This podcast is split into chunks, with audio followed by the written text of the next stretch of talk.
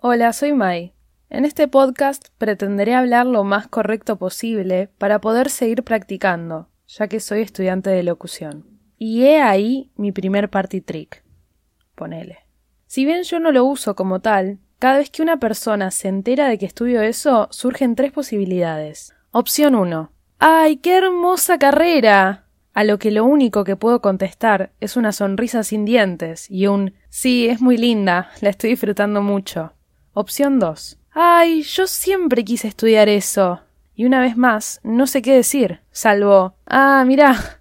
Y bueno, estudialo. Jeje.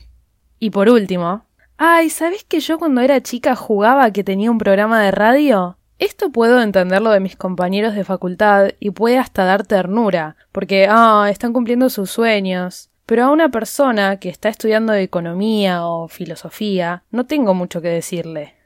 Ah, qué divertido. Podrías averiguar para hacer uno ahora, supongo.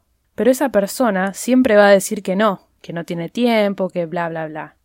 Otro party trick no intencional es decir que soy abstemia.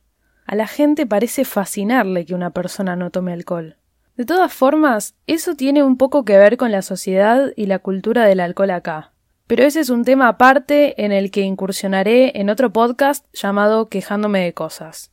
Un buen ejemplo de party trick es cuando éramos chicos y te venía uno de esos que movían las orejas y vos quedabas asombradísima. O ese chiste de moverse el cuero cabelludo para que parezca que tenés una peluca.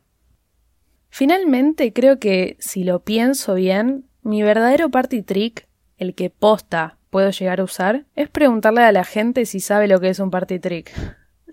no es joda, qué pesada. Che, puede ser que me guste este concepto, pero es que posta me parece simpático y real.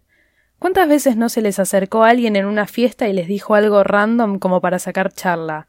Es mentira si dicen que nunca. Mi nuevo party trick va a ser comentar que creé un podcast cuya sigla accidentalmente es PETE. Muy bueno, ¿eh? Apto para todo público.